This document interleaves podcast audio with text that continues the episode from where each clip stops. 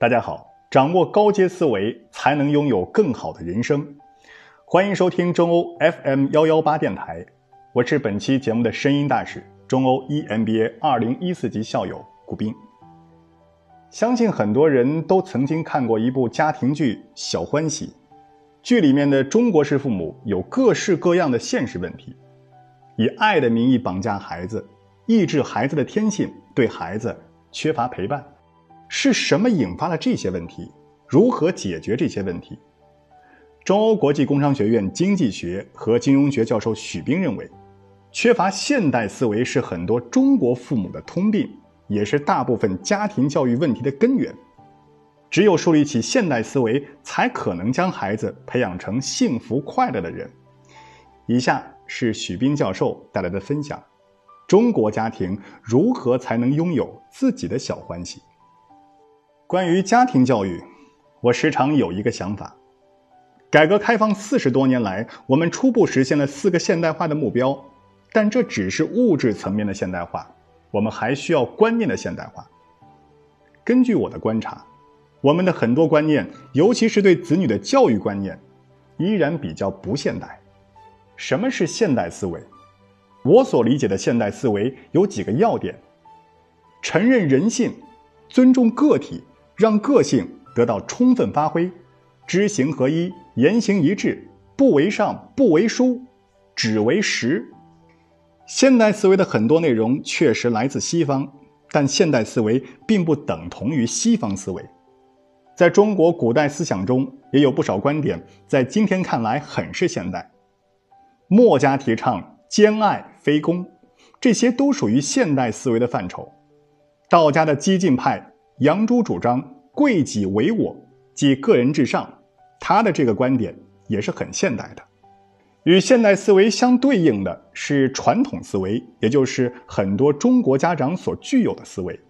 其主要表现是强调等级，不提倡个性张扬、个性发挥，不重实践。这里所说的传统思维和儒家学说有着密切的关系。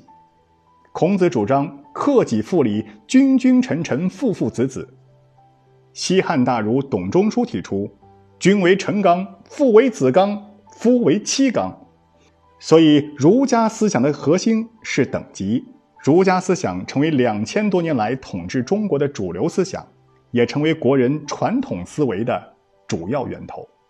需要说明的是，儒家思想中并非没有现代观念。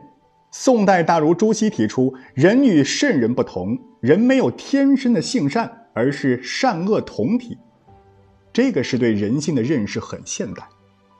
明代大儒王阳明提出知行合一，重视实践，反对空谈，这个求知态度也很现代。但儒家的核心思想是压抑个性，服从等级，这是中国家长思维中根深蒂固的传统思维。抱有传统思维的家长非常在乎作为父母的权威。非常在乎孩子给自己挣面子，因而和孩子的关系就是一个庄子。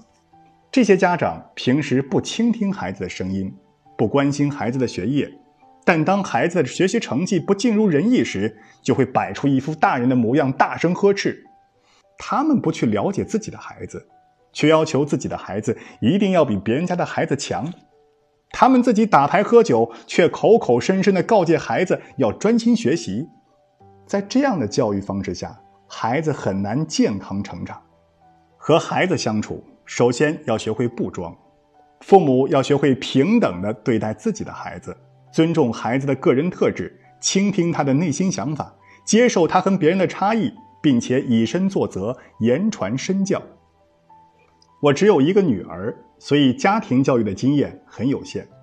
我能分享的只是自己在与女儿相处过程中的一些体会。需要说明的是，我要谈的不是如何让孩子考上常春藤名校之类的成功秘诀。我和我太太都认为，在子女教育中最重要的就是不能抱有太强的功利心。我要分享的是我们如何将内向、自信不足的女儿培养成为一个快乐、自信、勇于担当的人，在这个过程中的一些体会。希望我的分享对家长们有所启发。在零到六岁这个阶段，最重要的是给予孩子爱和陪伴，培养他的好奇心和专注力。我的女儿两千年出生，从女儿来到世间的那天起，我和我的太太的想法就是让她每天都过得开开心心。我们会每天抽时间和女儿玩耍，陪她在家里的后院玩游戏，陪她在夜晚看星星。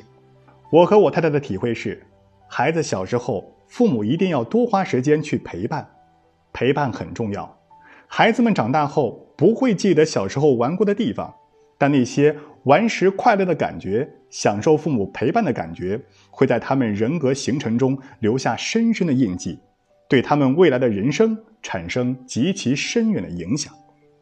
在七到十四岁这个阶段，重要的是选择合适的教育模式。发现孩子的天赋所在。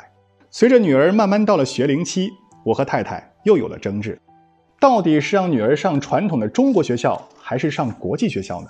最后，我们分析了女儿的特质，决定让她上国际学校。从结果来看，当初的选择是非常正确的。需要指出的是，我女儿的例子并不说明西方教育比中式教育好。选择哪种教育模式，主要看孩子的个人特质。父母不能贪图虚荣或随大流，看到别人将孩子送去国外留学，就要自己的孩子也必须走这条路，这是不负责任的做法。在十五到十八岁这个阶段，孩子面临着青春期和高中的双重压力，特别需要父母的理解和支持。进入高中后，孩子的课业变得繁重，每天还要参加各式各样的课外活动，压力很大。再加上进入了青春叛逆期，所以。和孩子沟通时，一定要讲究方法和策略。一方面要善于引导，很多中国家长经常以“我是为了你好”为借口，强迫孩子服从安排，这通常只会加重孩子的逆反心理。另一方面要有同理心，要理解和支持孩子，这样孩子就会明白，不管遇到什么困难，父母都会不遗余力地支持他。这样以后，孩子在人生当中遇到困难和挫折时，就会有勇气和信心去面对，也知道父母永远是坚强后盾。关于如何用现代思维来教育孩子，我用一个英文单词 “deal” 来概括。英语世界如果达成协议，双方会说 “deal”。那么家长和孩子之间如何达成 deal 呢？我认为就是组成 “deal” 这个单词的四个英文字母，D 代表发现。discover，E 代表鼓励，encourage，A 代表接受，accept，L 代表爱，love。第一，发现孩子的天性和特质。每个孩子都是独特的，有自己的脾性和特长。为人父母的一大职责就是去观察孩子，了解他的特点，并找到适合他的教育方法。家庭教育没有可遵循的固定模板。需要父母不断的去摸索，第一步就是去认识自己的孩子。第二，鼓励孩子，培养他们的自信心。作为父母，我们需要管理好自己对孩子的预期。望子成龙、望女成凤的心情可以理解，但要避免对孩子期望过高。第三，接受孩子的平凡。孩子不是为父母而活，他有自己的人生。接受孩子在某些方面的平庸，努力发掘他的擅长之处。帮助他树立起良好的观念，让他发挥自己的人生价值，快乐的过一生，这其实也挺好的。第四，爱你的孩子。如果一对父母处处对孩子不满意，时时呵斥孩子，与其说是因为恨铁不成钢，倒不如说是因为不够爱，觉得孩子给自己丢脸。在这种环境下长大的孩子，最终会失去爱的能力。失去进取心，凡事畏手畏脚，甚至心理扭曲变态。所以在子女教育中，全心全意的爱孩子，这是一切的根本。